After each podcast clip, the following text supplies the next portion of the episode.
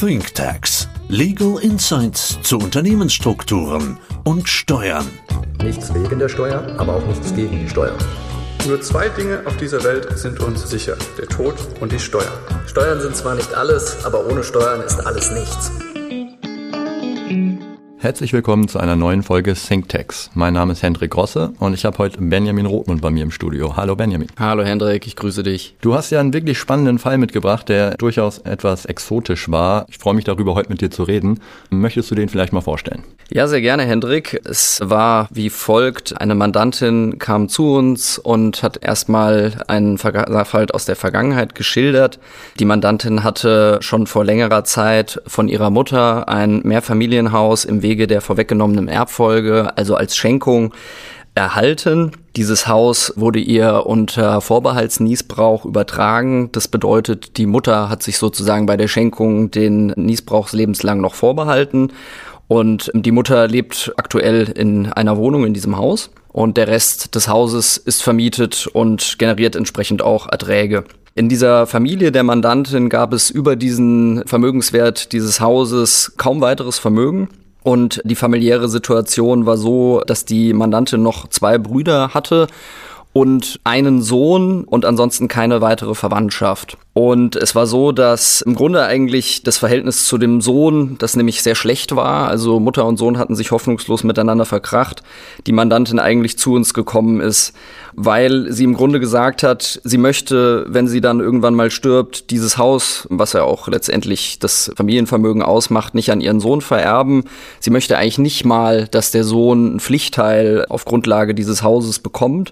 Und sie wollte letztendlich, dass die Familie die Kernimmobilie weiterhin halten kann und der Sohn hat für sie eben nicht mehr dazu gezählt. Und sie hat uns gefragt, was könnte man denn eigentlich machen? Die erste Idee, die mir kam, war etwas unkreativ, nämlich ich habe gesagt, soll der Sohn doch einfach einen Pflichtteilsverzicht unterschreiben, überreden Sie ihn doch einfach. Ja, und dann hat sie gesagt, nee, das wird nicht funktionieren. Der Sohn weiß, es gibt diesen Vermögenswert und deswegen sind wir gezwungen gewesen, etwas kreativer zu werden, warum ich mich mit dir, Hendrik, ausgetauscht habe. Und du hattest ein paar gute Ideen, diese Probleme, die die Mandantin hat, zu lösen. Ja, also es war natürlich wirklich ein, ein festgefahrener Fall, ja. Und wir sehen das ja oft auch im Kontext von Gesellschaften, Stichwort Gesellschafterstreit, dass es da auch mal Probleme gibt.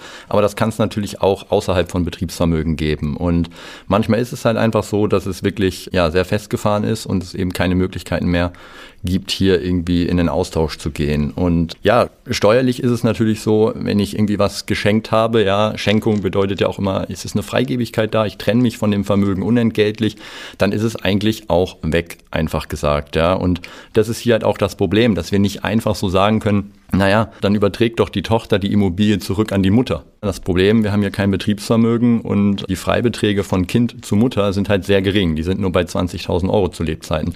Und genauso, wenn man jetzt sagt, na gut, soll nicht die Mutter bekommen, sondern die Brüder, damit irgendwie diese Immobilie in der Familie bleibt, haben wir das gleiche Thema, dass man zwischen Geschwistern eben auch nur einen Freibetrag von 20.000 Euro hat. Und ja, dann war eben noch so ein bisschen außersteuerlich auch das Thema. Ne?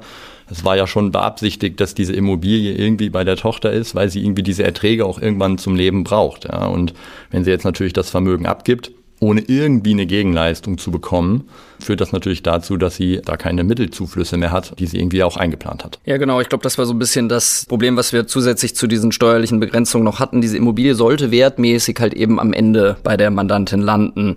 Und das heißt, wir mussten jetzt eigentlich eine Lösung finden, nach der die Mandantin nicht mehr über dieses Vermögen verfügt, weil dann am Ende natürlich der Sohn als Pflichtteilsberechtigter in Betracht gekommen wäre, gleichzeitig aber die laufenden Zuflüsse noch an liquiden Mitteln hat. Und letztendlich haben wir jetzt hier zwei Lösungsmöglichkeiten rausgearbeitet. Die erste Lösungsmöglichkeit wäre tatsächlich eine Rückabwicklung dieser damaligen Schenkung gewesen. Es ist so, das haben wir auch schon in mehreren Folgen thematisiert. Wir haben in Schenkungsverträgen üblicherweise eine ganze Reihe von Rückforderungsrechten drinne, die dem Schenker ermöglichen, im Falle des Eintritts bestimmter Ereignisse, auf die er allerdings keinen Einfluss haben darf, diese Immobilie zurückzufordern. Und dieser Schenkungsvertrag war zwar sehr alt und nicht von uns gemacht, aber es gab trotzdem drei Rückforderungsrechte da drinne und eins von diesen Rückforderungsrechten hat uns geholfen, nämlich die Mutter hätte die Immobilie zurückverlangen können, wenn die Tochter sie belastet, zum Beispiel mit einer Hypothek.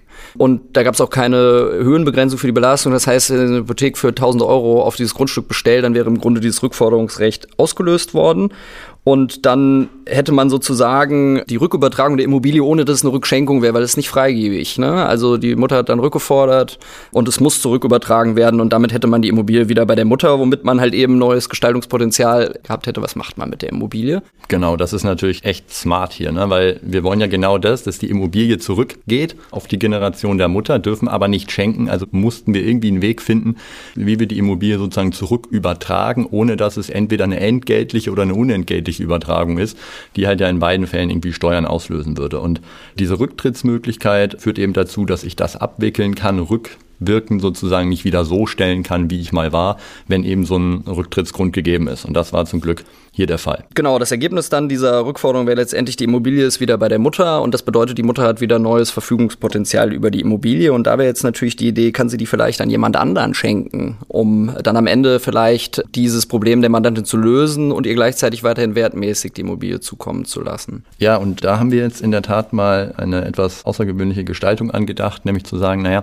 also was müssen wir denn erreichen? Wir müssen ja sicherstellen, dass die Immobilie nicht bei der Mandantin liegt, dass sie aber trotzdem irgendwie abgesichert ist. Und da kann man dann eben darüber nachdenken, und so haben wir es in dem Fall auch gemacht, dass die Immobilie jetzt an die beiden Brüder von der Mandantin geschenkt werden. Auch wieder unter Niesbrauchsvorbehalt. Die Mutter schenkt an ihre zwei Söhne, hat hier die entsprechenden Freibeträge.